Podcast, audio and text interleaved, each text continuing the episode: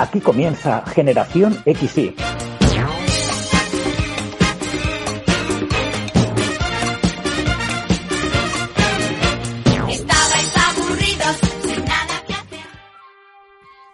Muy buenos días, buenas tardes o buenas noches, mi nombre es José María García y como cada semana os doy la bienvenida a Generación XY, el podcast nostálgico que cada semana trata de sacar del olvido los mejores recuerdos de los 80 y de los 90. Y saludamos también con un cariñoso abrazo a nuestros oyentes de Cantabria que nos estarán escuchando como cada lunes a las 7 de la tarde en la radio, en Cadena Feeling. Estamos muy sorprendidos de ver los últimos resultados de escuchas de nuestro podcast de Generación XY y así estamos comprobando que en las últimas semanas estamos recibiendo recibiendo un montón de escuchas de países tan sorprendentes como por ejemplo Singapur, eh, eh, Nicaragua, Guatemala, Argentina, México, Colombia e incluso China. Una cosa bastante sorprendente que nos hace estar muy contentos y daros las gracias a todos por el cariño y el afecto que nos dedicáis semana tras semana. Solo por esto merece la pena dedicar el esfuerzo que tanto Orlando Montoro como María Berzal como yo mismo le ponemos a este nuestro podcast, nuestro podcast y vuestro podcast. Ya estamos muy cerquita de la Semana Santa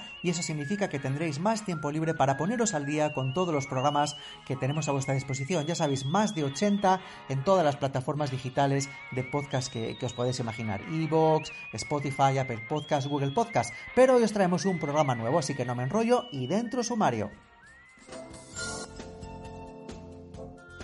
Arrancaremos el programa recordando a una serie de doctores muy peculiar, un médico precoz, y continuaremos dando un salto a África para recordar a Gorilas en la Niebla. En la segunda parte del programa, La máquina del tiempo de María Berzal nos ayudará a recordar a aquellos empresarios españoles que saltaron a la fama en los 80 y en los 90. El tocata de Orlando Montoro nos hablará de Prince y cerraremos Generación X y hoy con El cajón desastre y el concurso de sintonías.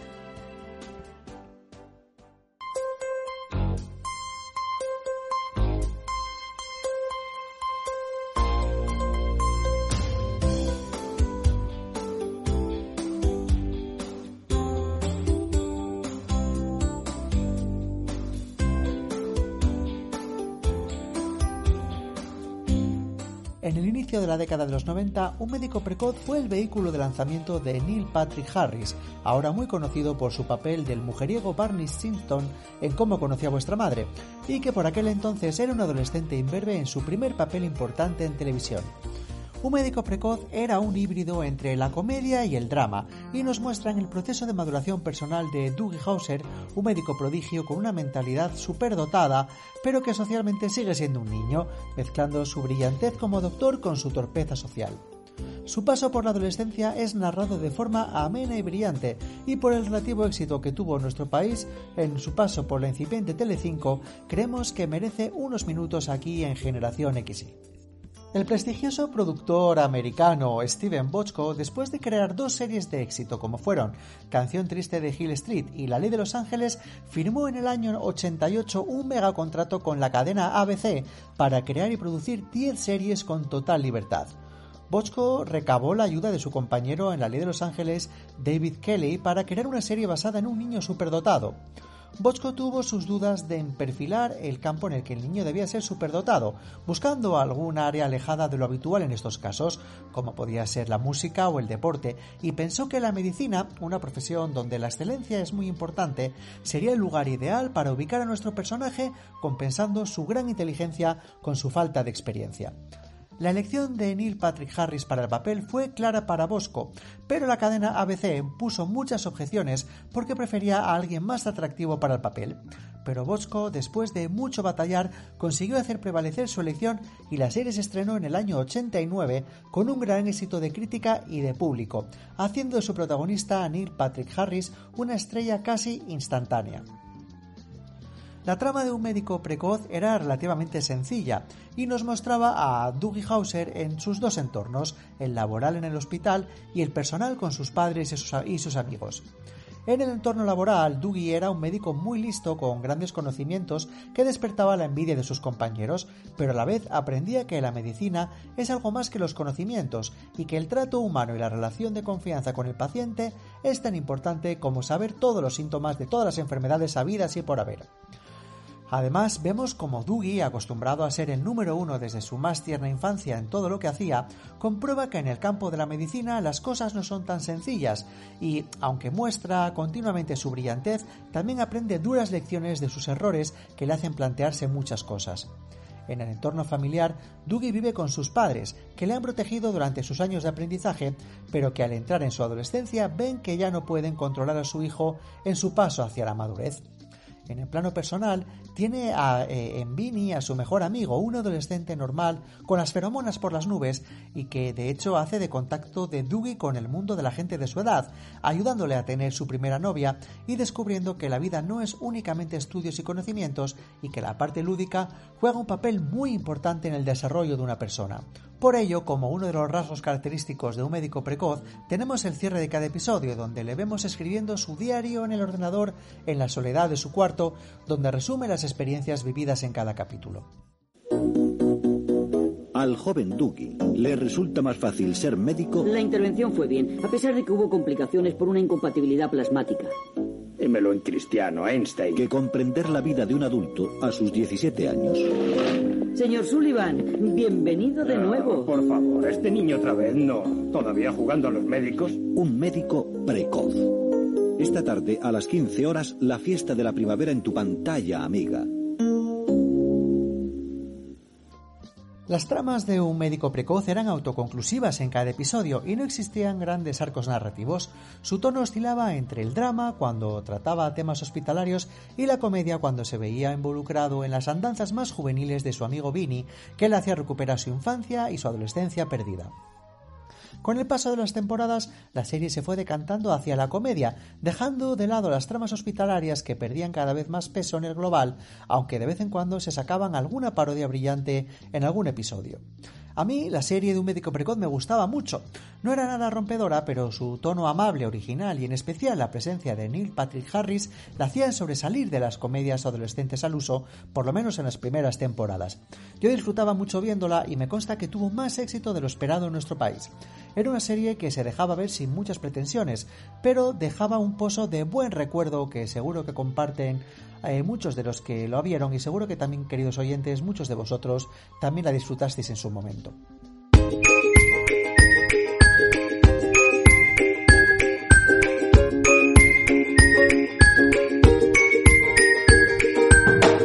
¿Y qué fue de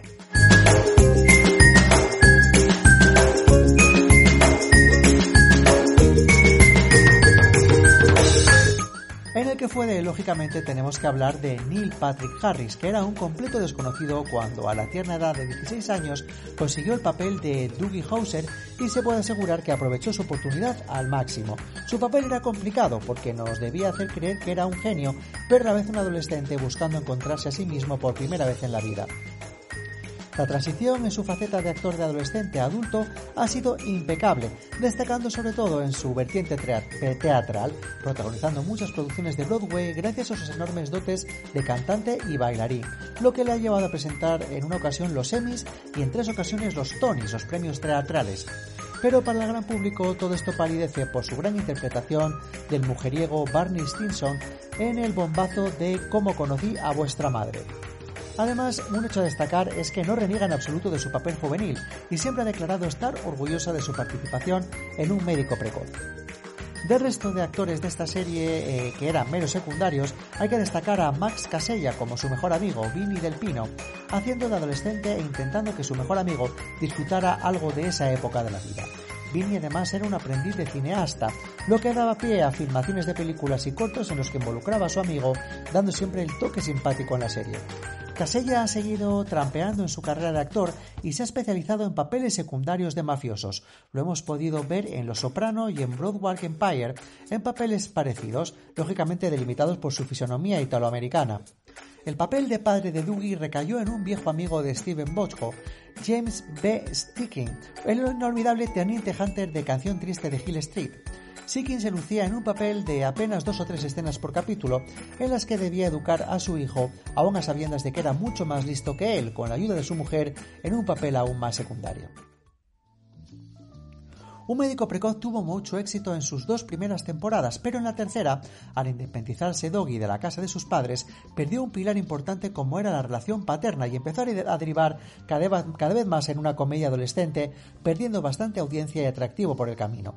Por ello, al finalizar la cuarta temporada, la cadena ABC decidió cancelar de forma abrupta esta serie, dando tiempo únicamente a, cerrar a cerrarla en un episodio final, donde de forma apresurada Dougie decide abandonar el hospital y marcharse a Europa en un año sabático. La idea inicial de Botho era que el final de la serie coincidiera con una crisis de Dougie y que abandonara la medicina desengañado por haber malgastado su juventud, pero no tuvo tiempo de hacerlo y la serie se cerró en falso. Un médico precoz no es una serie que ha pasado a la historia por sus tramas o por su historia, pero era un producto realmente entretenido y ameno, sobre todo por poder disfrutar de los primeros pasos mediáticos de esa gran bestia de la escena que es Neil Patrick Harris, razón, razón suficiente para echarle un vistazo a aquellos de vosotros que no conocierais esta serie.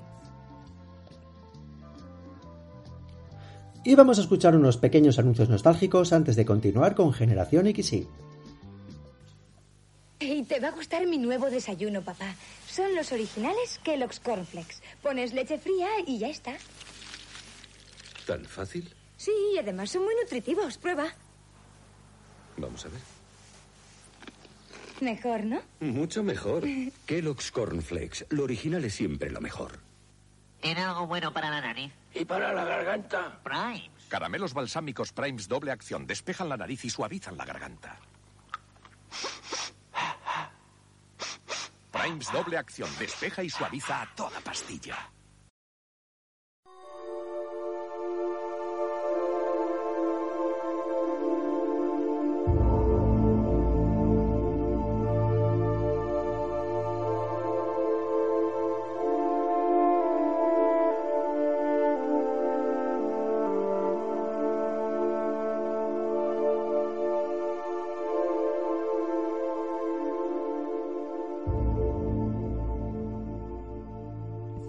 Como muchos de vosotros recordaréis, Gorilas en la Niebla es una película americana del año 1988 dirigida por Michael Aptem y protagonizada por Sigourney Weaver, Brian Brown, Julia Harris y John O'Mara Muley en los papeles principales. Esta película cuenta la verdadera historia del trabajo de la naturalista Diane Fossey en Ruanda con gorilas de montaña. Gorilas en la Niebla cuenta la historia de la, terapeuta ocupacional Diane Fossey, que se siente inspirada por el antropólogo Louis Leakey para dedicar su vida al estudio de los primates. Con este fin, ella le escribe sin cesar por un trabajo de catalogación y estudio de los raros gorilas de montaña de África. Con un poco de esfuerzo, logra convencer a Leakey de su convicción y devoción a la causa después de acercársele personalmente después de una conferencia en Louisville, Kentucky, en el año 66. A partir de entonces, Fossi se embarca al Congo, donde Liki y su fundación la proveen con el equipo y la vivienda necesarios para lograr el contacto personal con los gorilas y, presentarla a un rastreador local de animales, Semberage, interpretado por John O'Mara Milui, que, que, le ayudará en sus esfuerzos. Instalados en lo profundo de la jungla, Fossi y Sembarage lograrán localizar una manada de gorilas, pero finalmente son superados por los acontecimientos de la crisis del Congo después de ser desalojados por la fuerza de su sitio de investigación por soldados congoleses que acusan a Diane Fossey de ser una espía extranjera y una agitadora. Inicialmente Fossey no ve otra opción más que abandonar el continente y regresar a los Estados Unidos. Sin embargo, después de que se embarague y su anfitriona temporal, Rosa Moncard, le motiven a quedarse, ella decide basar sus esfuerzos de investigación en las selvas de la vecina Ruanda, que Diane presume que estará a salvo de las incursiones externas. Sin embargo, lo que Fossey no puede prever son los problemas desenfrenados de la caza furtiva y la corrupción que tiene lugar allí, que se hacen evidentes cuando descubre varias trampas en las cercanías de su nueva base de Karisoke. Sin embargo, Diane Foss y sus colegas hacen varios avances clave en los gorilas, teniendo en cuenta la comunicación del gorila y los grupos sociales. Al hacerlo, su trabajo impresiona a Lekei y gana una atención internacional más amplia. National Geographic, que financia sus esfuerzos, se interesa cada vez más por su trabajo y envía al fotógrafo Bob Campbell para destacar su investigación. Fossey, inicialmente poco receptiva hacia el forastero Campbell, se siente cada vez más apegada a él después de varias sesiones de fotos con los gorilas, y los dos eventualmente se comienzan a sentir atracción mutuamente y se convierten en eso, en amantes, a pesar del matrimonio de Campbell. Campbell le propone divorciarse de su esposa y casarse con ella, pero insiste en que tendría que pasar tiempo lejos de Karisoke y sus gorilas, lo que le llevan a suspender el encuentro y terminar con su relación. Durante este tiempo, Diane Fossey también se acerca a un gorila llamado Digit, formando un vínculo emocional con él e intenta impedir la exportación de otros gorilas por el comerciante Van Besten. Cada vez más horrorizada por la caza furtiva de gorilas y sus pieles, manos y cabezas, Diane Fossey se queja ante el gobierno ruandés que la despide afirmando que la caza furtiva es el único medio por el que algunos de los nativos ruandeses pueden sobrevivir. Sin embargo, una ministra del gobierno promete equiparar, equiparla con un escuadrón contra la caza furtiva de tres hombres y pagar sus salarios. En última instancia, la frustración de Fossey alcanza su clímax cuando Digit es asesinado y decapitado por los cazadores furtivos, lo que la lleva a acciones cada vez más extremas para salvar a los gorilas de la caza furtiva ilegal y probable extinción. Con este fin forma y dirige numerosas patrullas contra la caza furtiva, incendiando las aldeas de los cazadores furtivos e incluso llevando a cabo una ejecución simulada de uno de los delincuentes, sirviendo para enajenar a algunos de sus ayudantes de investigación y ganando numerosos enemigos. Semparage expresa su preocupación por su abierta oposición a la emergente industria del turismo de gorilas, pero Diane Fossey ignora su preocupación declarando que ya tiene una visa de viaje extendida, aumentando el apoyo financiero para su investigación. Sin embargo, el 27 de diciembre de 1985, Diane Fossey es brutalmente asesinada en su dormitorio de su cabaña por un asaltante desconocido. Posteriormente, en un funeral al que asistieron Sembarage, Carr y otros, fue enterrada en el mismo cementerio donde Digit y otros gorilas habían sido enterrados. Después, Sembarage une simbólicamente las tumbas de Fossey y Digit con piedras como signo de que sus almas descansan en paz antes de irse.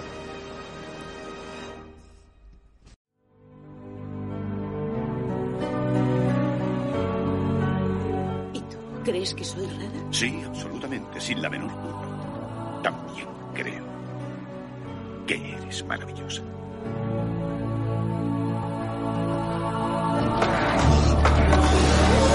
¡No! ¿Es usted el responsable del rapto de este animal? El contrato de compra, señora. ¿Qué demonios están haciendo? Pero den a mis gorilas la debida protección. ¿Sus gorilas? ¿Una asesina? ¿Lo he matado yo? Esto no acabará hasta que detengamos a esos asesinos.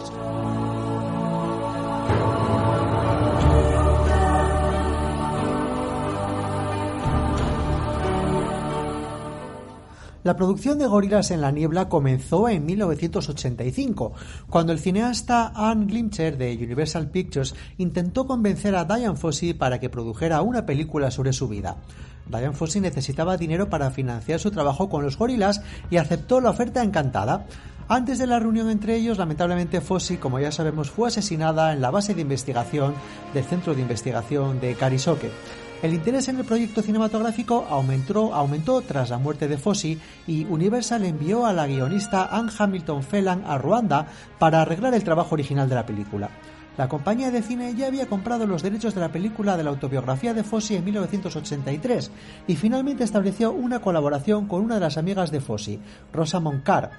Al mismo tiempo, los productores de películas Peter Gaber y John Peters comenzaron a trabajar en un proyecto similar con Warner Bros. Pictures. Su guion, basado en un artículo periodístico sobre la vida de Diane Fossey en la revista Life, también estaba tomando forma. De tal forma que las dos compañías cinematográficas eh, invirtieron muchísimo dinero para superar el proyecto cinematográfico al que se estaban enfrentando.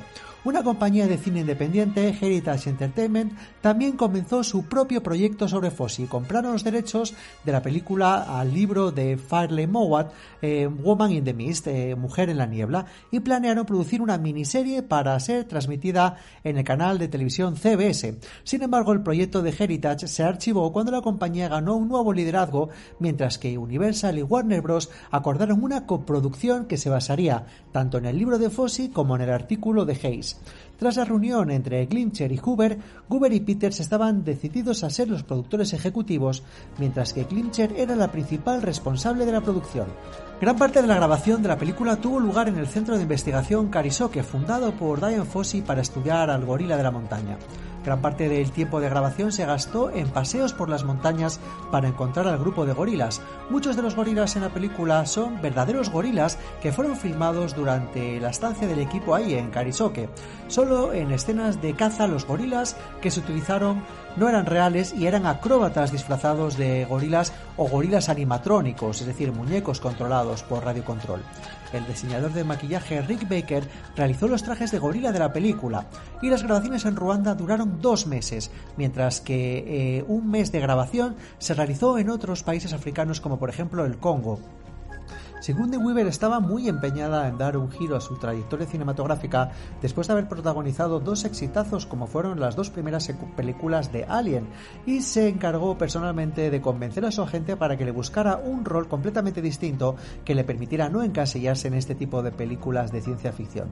Y así lo hizo al conseguir el papel de Gorilas en la Niebla, pero esto no fue de todo fácil y es que inicialmente se había pensado en Jessica Lange para interpretar a la doctora Fossey, pero su embarazo hizo que esto no fuera posible, por lo que finalmente Sigourney Weaver se hizo con este personaje que tanto deseaba encarnar.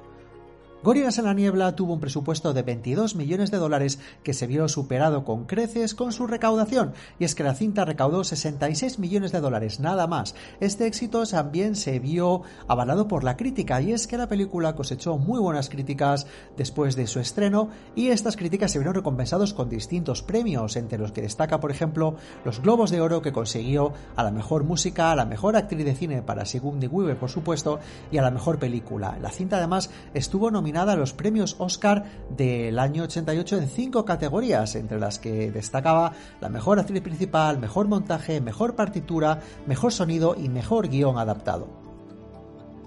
Y antes de continuar con Generación XY, vamos a escuchar unos pequeños anuncios nostálgicos.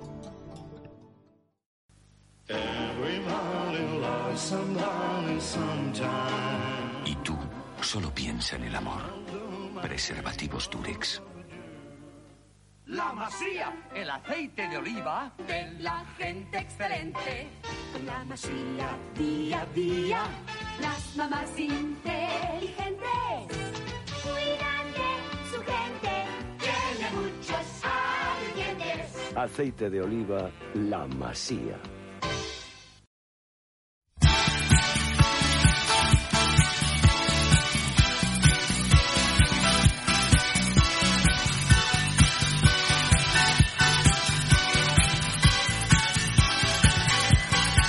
La máquina del tiempo con María Berzal.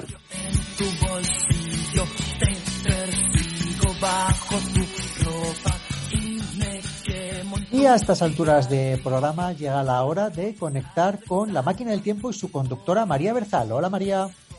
Hola José, ¿qué tal la semana? Muy bien, oye, como conductora de la máquina del tiempo esperemos que tú no te pongas en huelga también como, como los conductores, ¿eh? Como nos han tenido los conductores, hay que ver qué fuerte, pero no, no, ya está todo solucionado, todo en orden, yo no me pongo en huelga. Muy bien, oye, cuéntanos, ¿de qué vamos a hablar esta semana? Pues hoy vamos a hablar de empresarios que marcaron nuestra primera juventud y en el ranking de empresarios desastrosos, pero que nos cautivaron por su picardía, yo pondría en primer lugar a Ruiz Mateos. No, no, no, no, no estoy de acuerdo contigo en absoluto. Yo pondría el primero a Jesús Gil. No, no, ni de coña. Que Jesús Gil tendría imperioso, pero nadie se ha vestido nunca de Superman para rearle un puñetazo a todo un ministro de Economía y Hacienda. Y eso lo hizo Ruiz Mateos. Oye, tú te ríes, pero lo de Romasa fue muy serio, ¿eh? Hombre, y tanto, de todos los momentos frikis de la historia de España, el puñetazo del que te pego leche debe estar en el top 5. Ruiz Mateos agrediendo al ministro de Economía y Hacienda, Miguel Boyer, en unos juzgados ante decenas de periodistas que en lugar de preguntarle cómo se encuentran, van y aprovechan para meterle el micro y preguntarle por la Preisler. Todo, pues muy normal. pues sí, el puñetazo la verdad es que se llevaba fraguando unos cuantos años, ¿eh? Nada menos que seis, desde el 23 de febrero del 83, que en aquel momento Felipe González, que era presidente del gobierno, anunció la expropiación Rumasa, el holding empresarial del empresario jerezano. La verdad es que el anuncio no le podía pillar por sorpresa, José, no nos engañemos, pero ni a él ni a nadie. Rumasa había interrumpido una auditoría que le estaban realizando y Boyer dijo que o se terminaba la auditoría o le enviaba a los inspectores del Banco de España. Dicho y hecho, unos días después, Rumasa fue expropiada. Y en ese momento lo de Rumasa eran palabras mayores, ¿eh? porque era un conglomerado que aunaba nada más y nada menos que a 700 empresas de todo tipo y que tenía cerca de 60.000 empleados. Ya, pero es que no solo era la falta de auditorías o la obstrucción del trabajo al Banco de España, José, es que además Rumasa tenía una deuda con la Seguridad Social y otra con Hacienda que sumaban entre las dos más de 30.000 millones de pesetas. Flipa. Muy fuerte. La verdad es que esto fue una medida de, política económica, podríamos decir, con la que de alguna manera se quiso evitar la crisis total del grupo. El caso es que, viendo la que se les venía encima, por Luis Mateo se hizo un, un pusdemón y se largó a Londres ante la posibilidad de que le acusaran de estafa. Desde luego, un Puigdemont en toda regla. De Londres se fue a Frankfurt, no sin antes intentar frenar la expropiación, pero no fue posible. Le detuvieron, le extraditaron a España y le condenaron por falsedad documental y contable, aunque en 1997 fue absuelto por una serie de cambios que hubo en el Código Penal. Pero lo del odio entre Ruiz Mateos y Boyer no quedó ahí, ¿eh? porque la deliciosa ironía aún más de este episodio es que Boyer debía declarar por una demanda por calumnias que le había interpuesto el empresario después de que Boyer asegurase que Ruiz Mateos estaba detrás de una agresión que había sufrido unos meses antes, el 15 de diciembre del 88, por el sindicalista Juan José Fonseca. Esto fue muy friki también, José, porque el juez tuvo que expulsar a Ruiz Mateos de la sala tenía preparada el empresario toda una perfo esperando al exministro. Tres de los acompañantes de Ruiz Mateos llevaban caretas que representaban a Julio Iglesias, al Marqués de Griñón eh, y al propio Boyer. Eh, que eran los maridos de la Preisler. claro, estaba con la Preisler y las caretas eran de los anteriores maridos de Isabel Preisler, o sea, muy friki yo te digo, esta perfo me parece que era de un tío muy grande. Vale, era un kinky y un delincuente, pero como pícaro no ha habido otro igual. Hombre, y es que Ruiz Mateos le insultó y básicamente lo que le propuso fue pues zurrarse en la calle. Le dijo, mira, literalmente, y abro comillas, eh, mira maricón, vente a la calle, quítate de protección y pelemos como machos, como hombres, para que no digan, eres malvado y hasta que no acabe contigo no pararé, te lo digo en serio. Era como una película de Totalmente, era un culebrón, era muy peliculero Ruiz Mateos. A ver, lo que pasa que toda esta cosa le hace ver como una parte así, como más romántica y picarona, como yo digo, pero bueno, que era, era un delincuente. En fin, los, los escoltas en aquel momento no pudieron frenar el ímpetu de Ruiz Mateos, que iba vestido como Superman, por si acaso alguien no lo recuerda, Superman, y cuando le tuvo al alcance al, al, ministro, le soltó un puñetazo en la cabeza al mítico grito de que te pego, leche, que te pego. Las gafas del exministro cayeron, se rompieron, en fin, fue aquello un cromo, eh, bueno, increíble, increíble. Y si a ti te parece desde increíble. Entonces, eh, eh, desde entonces el que te pego leche se ha quedado como una frase de, de, del argot popular, José. Totalmente, pero si a ti te parece increíble Ruiz Mateos, a mí me lo parece Jesús Gil, ¿eh? Empresario, político, directivo de fútbol español y hasta presentador de televisión. Hombre, desde luego, que no caigan en el olvido las noches de tal y tal Gil y tal y tal. Y, tal, y, ¿Te acuerdas? Y esos jacuzzis y él ahí metido dentro, rodeado de todas las modelos con su barrigota y las burbujas, madre mía. Hombre, por cierto, yo conocía a una de las modelos que se bañaban en aquella jacuzzi, ¿eh? Bueno, esa es otra historia, centrémonos en, Gil. ¡Qué fuerte! Aunque poca gente lo recuerde, eh, José Gil comenzó en el mundo empresarial en la compraventa de coches y, y de solares. Y sus comienzos estuvieron marcados por una gran tragedia en Los Ángeles de San Rafael. Se derrumbó un edificio eh, de su propiedad y, bueno, causó 68 muertos. Fue terrorífico. Fue condenado a cinco años de cárcel por este, por este accidente y posteriormente fue indultado por Franco gracias a la intervención de Carrero Blanco. Como carta de presentación así para empezar en el mundo empresarial, pues bueno, aquí, punto y seguido. A partir, sigo, digo, a partir de entonces, pues Gil vivió siempre un poco al borde de la ley y se convirtió en un asiduo de, de los juzgados. Llegó Ajá. a tener incluso 80 casos abiertos. Al mismo tiempo, pues eh, que sus negocios familiares, fundados en un entramado de unas 50 sociedades repartidas por toda España y dirigidas desde el Club Financiero Inmobiliario con sedes en Marbella y en Madrid, crecían eh, desmesuradamente. Claro, y su primer proyecto futbolístico, eh, con Pablo Futre como gran estrella, fue un fiasco y tras perder la final de la Copa del Rey de aquella temporada, despidió a su admirado entrenador, a Luis Aragonés. No sería el último, pues eh, en su forma caótica de dirigir el club, llegaría a despedir a más de 30 entrenadores y a invertir importantes sumas de dinero en el fichaje de hasta 130 jugadores para ganar solo cuatro títulos.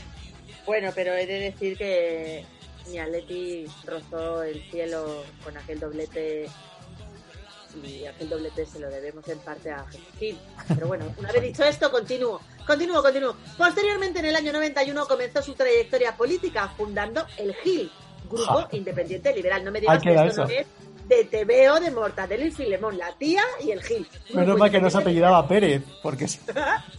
bueno, pues con el Gil se presentó a las elecciones municipales de Marbella, arrasó y se hizo con la alcaldía. La verdad es que en sus años de alcaldía, pues oye, estuvieron rodeados de polémicas, de acusaciones de corrupción, pero hay una cosa que no se puede negar, María, y es que de alguna manera puso a Marbella en el mapa y también hizo que esta famosa localidad malagueña pues volviera a recuperar parte del esplendor que había tenido en épocas pasadas. Pues lo que te digo, lo mismo que nos pasó con el Atleti, que en fin, pues rozamos la gloria y luego pues volvemos a caer. El Gil fue creciendo y poco a poco se expandió más allá de las fronteras marbellíes, llegando en el año 99 a conseguir sus máximas cuotas de popularidad. En las elecciones municipales de junio logró 93 concejales con representación en 13 localidades de la Costa del Sol, Campo de Gibraltar, Ceuta y Melilla. Pero al lobo ya se le veía el rabo, de manera que sus amigos y socios, porque hizo rico a mucha gente, esto no hay que olvidarlo, empezaron a abandonarlo. Bueno, entre otros, puso en el mapa al mismísimo Julián Muñoz y de aquellos polvos estos lodos. Total, el declive de Marbella y de Jesús Gil estaba cantado. Por cierto, perdóname, es que no me puedo dejar de acordar ahora mismo de aquella gran bronca televisiva entre Jesús Gil y Julián Muñoz en el programa Salsa Rosa, en el que se echaron encima toda la mierda del Ayuntamiento de Marbella y gracias a la cual se pudo investigar parte o muy buena parte de la corrupción de la Costa del Sol en ese momento. Sí, sí. Prosigo. En cualquier caso, sus 11 años al frente de la alcaldía de Marbella no dejaron indiferente a nadie, como hemos dicho y como tú decías, ¿no? Em, puso a Marbella un poco en el mapa, pero también anunció proyectos faraónicos que jamás se realizaron. Controlaba un poco el negocio de la noche, con todo lo que ello implica. Adecentó calle, renovó el mobiliario urbano, pero bueno, también clausuró establecimientos de hostelería, eh, tenía a la gente encima, venga a protestar. Bueno, un poco luces y sombras. Luces Más, más sombras que luces pasados los años, más sombras que luces, aunque mm, hubo muchos vecinos que, en fin, pues agradecieron que pusiera a Marbella en el mapa, como tú decías. Hombre, claro, es que los vecinos marbellíes pasear por la calle rodeados de estatuas de Dalí, pues eso, eso no lo tenía cualquier ciudad. ¿eh? Mira, ahora te propongo que hablemos de uno de mis ídolos de, de mi infancia. El miedo me da una persona que para muchos adolescentes pues era alguien que queríamos imitar y no precisamente por el peinado engominado que traía, ¿eh? ¡Ay, Dios mío! De Mario Conde. Mismísimo Mario Conde. En lo que queríais imitar, en lo chorizo que, resultó ser o en qué, o en el pelo engominado. No, no, no. Que se la, la, noche y las muchachas y las sevillanas y los bailes. No, hombre, eso de ese chorizo se supo a posteriori, pero a priori Mario Conde pues vendía una imagen de triunfador hecho a sí mismo, que oye, daba el pego, ¿eh? La verdad es que sí. Mira, yo te digo una cosa, que yo era muy jovencilla entonces, pero siempre decía que si se hubiera presentado a presidente del gobierno, yo le hubiera votado. ¿Sí? ¿Sí? Sí, porque efectivamente era el hombre hecho a sí mismo, el triunfador. Bueno, Mario Conde, 45 años a finales del decenio de los 80, era, pues eso, el prototipo de una nueva generación de hombre de negocios. Era un tío guapo, alto, formado, todo, todo un galán, vestido con moda italiana. No era solo el banquero más popular de España, era un personaje codiciado por las revistas del corazón y, en fin, eh, que diga la que nunca lo pensó que se hubiera ido con él al altar para empezar. Claro, claro que sí. Bueno, pues yo de lo que nunca me olvidaré, José, es de aquel día de los inocentes de 1993. Luego te contaré por qué, es una cosa muy privada, pero en fin, eh, nunca me olvidaré. Porque ese miércoles, lo recuerdo muy bien, el Banco de España intervino de manera urgente, Banesto, para intentar garantizar el futuro del que en ese momento era el cuarto banco del país. Y recuerdo ese momento en el que abrían los informativos con se ha intervenido Banesto. Y claro, de repente te mirabas y decías, es, es hoy es el Día de los Inocentes, pero no, no fue una inocentada. El gobernador del entonces Banco de España, Luis Ángel Rojo, destituyó a Mario Conde y colocó a Alfredo Sáenz al frente de la, de la entidad. Hasta ese momento, Mario Conde había sido el ejemplo de todo lo que habíamos dicho. Y a Claro, partir claro. de ahí empezó pues el ocaso de Mario Conde. La verdad es que era tal el nivel de popularidad que tenía Mario Conde y tal el nivel de ignorancia que teníamos los españoles sobre lo que estaba pasando realmente, que incluso el día antes de, de esta intervención de Banesto, a Mario Conde se le dio un premio al personaje más querido del año. porque fue el personaje más querido del año durante muchos años y a muchas personas les costó asumir que Mario Conde pues iba a dar con sus huesos en la cárcel, que ha sido donde ha pasado muchos años de su vida eh, y bueno, aunque ya no está en prisión, pues sigue siendo un personaje que todavía mm, eh, provoca muchos recelos, ¿no? Digamos. Es el único de los tres eh, empresarios de los que hemos hablado que, que todavía continúa entre nosotros, esperemos que por mucho tiempo. Y bueno, todavía cuenta en sus memorias todo lo que pasó con la intervención de Banesto. Sí. Y bueno, a pesar de, de lo mal que lo hizo, pues no hay que perder de vista que fue un ejemplo para una generación y también nos valdría la pena preguntarnos por qué, si, por qué fue un ejemplo para aquella generación. No Claro. tendría otro programa, ¿eh? Efectivamente. Pero bueno, de momento en el programa que viene vamos a hablar de algo completamente distinto. María, cuéntanos de qué vamos a hablar. Pues mira, hablamos de tele, hablamos de cine, hablamos de series de televisión. Oye, nunca hemos hablado de teatro. Vamos Anda, a hablar de pues. teatro, ¿qué te parece? Pues tienes toda la razón, porque sin ninguna duda en los 80 y los 90 ya se hacía gran teatro y hay estrellas del teatro que, claro, al no haber aparecido ni en tele, ni en cine, ni en televisión, nunca hemos hablado de ellas aquí en Generación X. que- Así que me parece un tema muy interesante. Venga, pues la semana que viene más. Muy bien, muchas gracias. Adiós.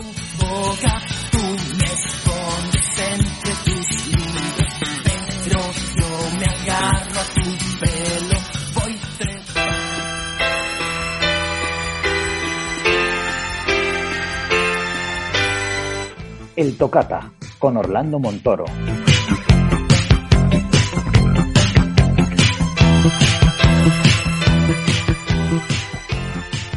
Y ya afrontando la recta final del programa de hoy de Generación XY, ha llegado la hora de los minutos musicales con Orlando Montoro y su tocata. Hola Orlando. Hola José. ¿Qué tal la semana? Muy bien. Ya, ya a puntito ya de la Semana Santa, ¿verdad? Pues ya esperando, la agua de mayo. Es que De abril, mejor dicho. Me estoy dando cuenta que llevo diciéndote lo mismo dos semanas y nunca termina de llegar la Semana Santa. Pero oye, Ya no te preocupes que queda menos que la semana anterior. Oye, tú cuéntame, ¿de quién eras más fan? ¿De Ruiz Mateos, de Mario Conde o de Jesús Gil? Uy, madre mía, menuda tres parejas, pa, pa- tres patas por un banco. Pues no sé qué decirte, la verdad es que me caían bastante mal cualquiera de los tres. Estaba muy gracioso el Ruiz Mateo con su... cuando se vestía de Superman y hacía esas tontunas que hacía. Por decir algo, vamos. Pero vamos, no te hacía gracia, tampoco te hacía gracia No. la, la gomina de Mario Conde, ¿verdad? No, no, ni un poquito. bueno, oye, cuéntanos, ¿de qué va a hablar el tocata de esta semana? Pues mira, hoy me gustaría hablar de un príncipe que se dedicó a cantar. Eh, ¿Alberto de Mónaco? Mm, Bueno, más bien uno que anteriormente se le conocía como, como Prince. Ah, y luego se le conoció como Realmente. el, símbolo y todo. es cierto, oye, pues como siempre te digo, muy interesante y, y la verdad es que me estoy dando cuenta que era raro que no hubiéramos hablado todavía de, de Prince en el tocata, ¿eh? o sea que ya tocaba, ya tocaba. Bueno, quedan muchos, quedan muchos muy grandes, porque nuestra época es una época muy grande. Bueno, pues de momento, esta semana vamos a centrarnos en Prince, así que adelante Orlando Montoro con su tocata y Prince.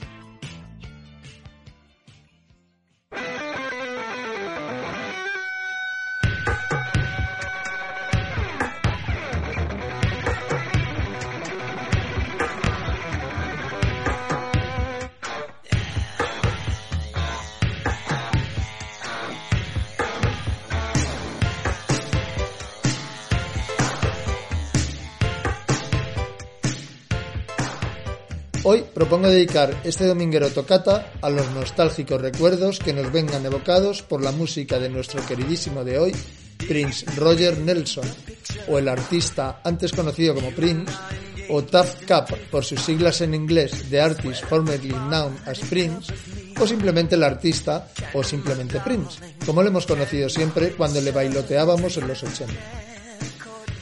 ¿Dónde colocar su música, que si claramente ochentera tiene matices y vaivenes de todo lo que se le pusiera a mano, o mejor dicho, a guitarra, a este gran artista?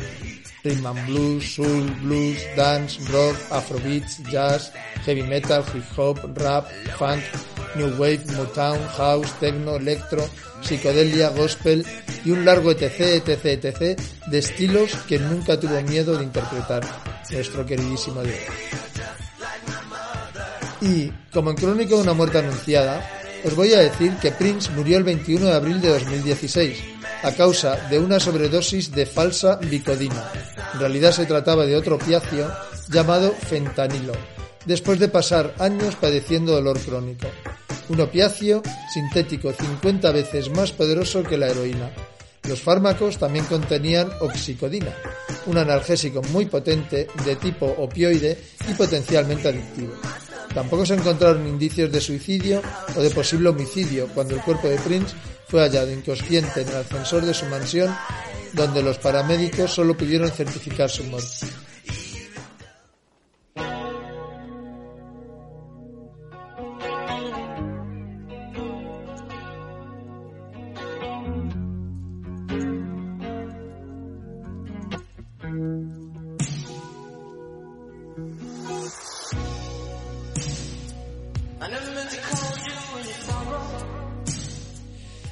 Barack Obama declaró en un comunicado que pocos artistas han influido en el sonido y la trayectoria de la música popular más inequívocamente o han conmovido a tantas personas con su talento.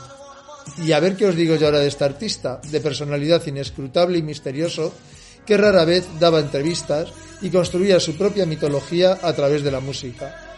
Uno de los músicos entre los más transgresores de la música moderna, a la vez que extravagante, ostentoso, llamativo y estrambótico, maestro y virtuoso guitarrista de entre los mejores que hemos tenido. Pues eso, Prince es una de las máximas estrellas de la música, de la altura ochentera de Madonna y Michael Jackson, al que ya voy anunciando que en algún momento también habrá que dignificar en nuestro tocata, petalotórrito y depravado de determinados aspectos de su vida privada que ojalá hubieran sido tan privados que nunca hubieran implicado a más personas en su vida que a sí mismo consigo mismo. Como hoy, siempre que me decido por un queridísimo para el tocata e invado de nuevo mi playlist con su música, sufro una especie de curioso efecto de entrelazamiento cuántico, por los recuerdos nostálgicos que, que me evoca su música, resonancias de un pasado lejano que sin embargo sigo sintiendo cotidiano y compañero de mi devenir vital diario. Son los pequeños placeres de este trabajillo de broadcaster musical.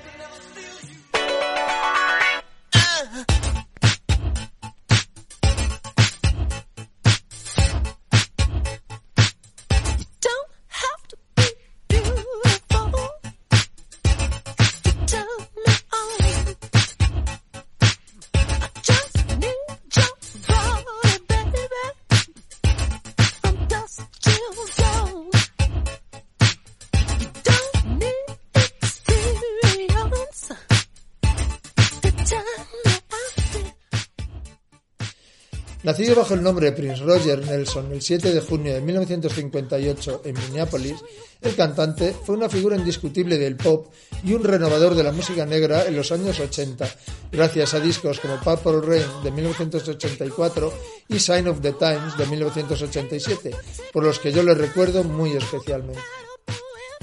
Antes de Purple Rain ya llevaba cinco discos de éxito, For You, Prince, Dirty Mind, Controversy y 1999, que es de 1982. Todos de alto contenido sexual y provocador. 1999 es considerado muchas veces por la crítica la primera gran obra maestra de Prince y su álbum más influyente, al codificar el estilo que poco más tarde sería conocido como sonido Minneapolis, preponderante a mediados de los 80. Purple Rain de 1984, disco y película, supusieron el estrellato masivo para Prince. El 16 de mayo publicaba el sencillo When Doves Cry, que se convertiría en una de sus canciones insignia. Ganó tres Grammys por el disco y un premio Oscar a la mejor banda sonora, así como el premio a la mejor banda sonora en los Brit Awards.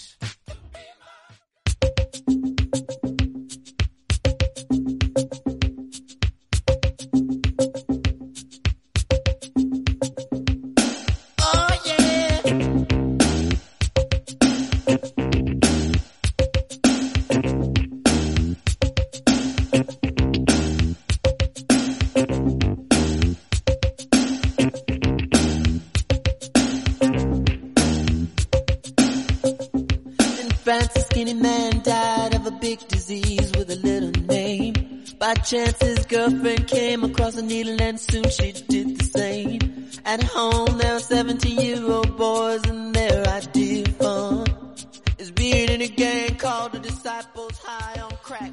Entre Purple Rain y Sign of the Times sacaría otros dos álbumes de estudio, además de un incontable número de colaboraciones, trabajos en paralelo y composiciones para otros como Nothing Compares With You, que interpretaría Sinead O'Connor, Manic Mondays, que popularizarían The Bangles, Susudio de Finn Collins, que en realidad es un plagio de un tema de Prince, y temas que él mismo haría famoso en álbumes posteriores como Kiss. También colaboró con Madonna en uno de los trabajos más reconocidos de esta gran artista, el álbum Like a Prayer. Precisamente, esta capacidad de trabajo y compositora sin límites le llevó a tener problemas con la Warner Bros., que controlaba el ritmo de salida de toda su obra, a lo que nuestro príncipe reaccionó cambiándose el nombre por el de Love Symbol, una especie de símbolo hermafrodita impronunciable, no volviendo a su verdadero nombre hasta que terminó el contrato con la Warner. También fue curioso el litigio que mantuvo con sus propios fans, a los que despreciaba por usar su imagen artística y por lo que estuvo saliendo en un par de entrevistas con la cabeza completamente cubierta, rechazando que nadie pudiera disponer de su imagen como avatar, por ejemplo, en las redes sociales.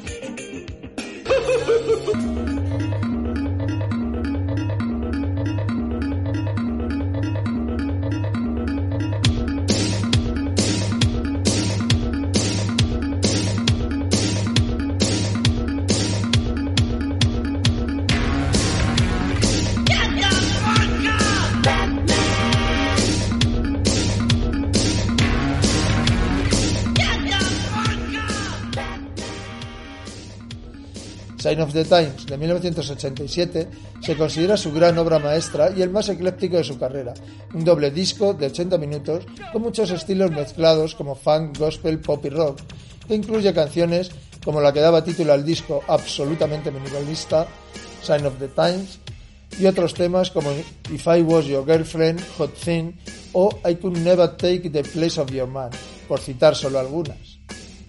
Autor prolífico, de quien se cuenta que apenas dormía tres o cuatro horas al día, es imposible recorrer toda su obra, que pese a haber terminado traumáticamente tan temprano, se compone, solo en discos propios de estudio, de más de 40 álbumes, por no hablar de otros grupos con los que participó y otras publicaciones que realizó con seudónimo, quien nos recuerda, por ejemplo, la, la, Bad Dance de la banda sonora del Batman de, del 89, otro de sus grandes éxitos comerciales. Se le conocieron romances con Susanna Hoffs de The Bangles, Madonna, las actrices Kim Basinger, Sherin Fenn, Troy Bayer, Carmen Electra y Sina Easton, entre otras.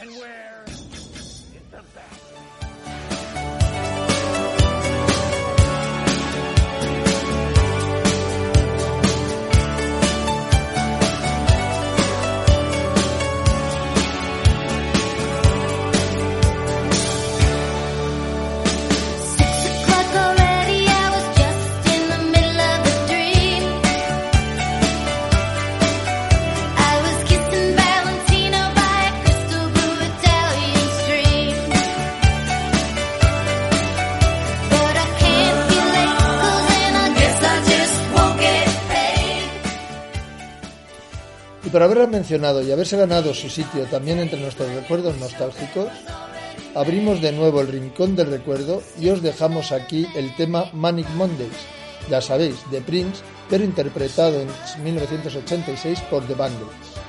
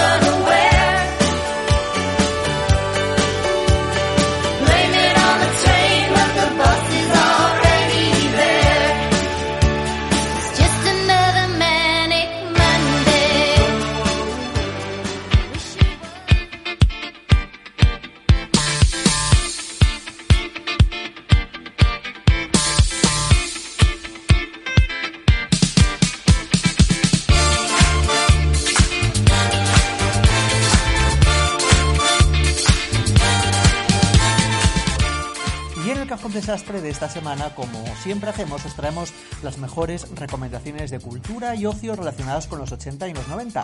Y en esta ocasión saltamos a la ciudad condal, a Barcelona, donde esta semana se está representando un espectáculo musical llamado Como una canción de los 80 en el cual se cuenta la historia de cuatro amigos de, que son amigos desde el instituto y cuenta su historia desde ese momento hasta nuestros días. Todo ello pues eh, narrado con más de 50 canciones en español y en inglés con éxitos de los 80 y de los 90 y sobre todo y muy importante con banda musical en directo. Esto se está representando en un teatro que se llama Teatro del Example. Eh, las entradas tienen un coste de entre 18 y 20 euros dependiendo del día y podéis comprar las entradas en atrápalo.com.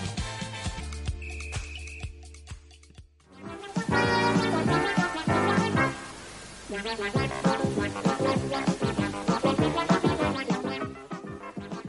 En el concurso de la sintonía oculta, tengo que decir que habéis sido muchos de vosotros los que habéis acertado que esta música que estamos escuchando de fondo se corresponde con la cabecera de Si lo, si lo sé, no vengo, un divertido concurso de los 80 eh, presentado por el eterno Jordi Hurtado. Así que gracias a Si lo sé, no vengo, varios de vosotros sumáis un puntito más en la Champions League de las sintonías de Generación XY. Ya sabéis, como siempre digo, que la rueda sigue y ya os tenemos preparada una nueva música, una nueva sintonía sintonía oculta gracias a nuestro oyente José Carlos Navarro que todas las semanas fiel nos envía un nuevo reto para poneros a prueba. Si queréis dar respuesta a la sintonía oculta no tenéis más que enviarnos un correo electrónico a generacionxypodcast.com o enviarnos un mensaje privado a través de nuestros perfiles en Facebook o en Instagram. Bajamos la música y escuchamos cuál es la sintonía oculta de esta semana.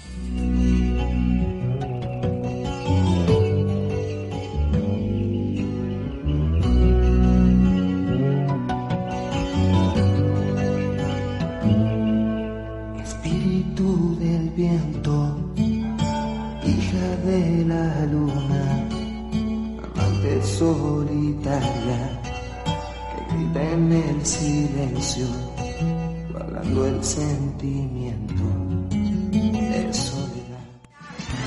Adiós amigo, goodbye my friend. Chao chao amigo, arrivederci, auf Wiedersehen. Adiós amigo, goodbye my friend. Sigue a la banda que con la banda. Y hasta aquí el programa de esta semana de la hora de la nostalgia de Generación XY. Ya sabéis que si queréis que hablemos de algún programa, alguna serie, alguna película o algún artista, no tenéis más que poneros en contacto con nosotros a través de la dirección de correo electrónico generacionxypodcast.com o a través de nuestros perfiles en redes sociales y nos pondremos manos a la obra documentando, informándonos y explicándoos cosas sobre lo que nos pidáis. También os decimos como siempre que si el programa os sabe a poco, tenéis una lista de música en Spotify llamada Generación XY, música del podcast en la que semana tras semana vamos colgando recordando las bandas sonoras que utilizamos en el podcast. No me queda nada más que desearos buena semana, que carguéis las pilas y que nos escuchéis aquí la semana que viene. Hasta pronto, amigos.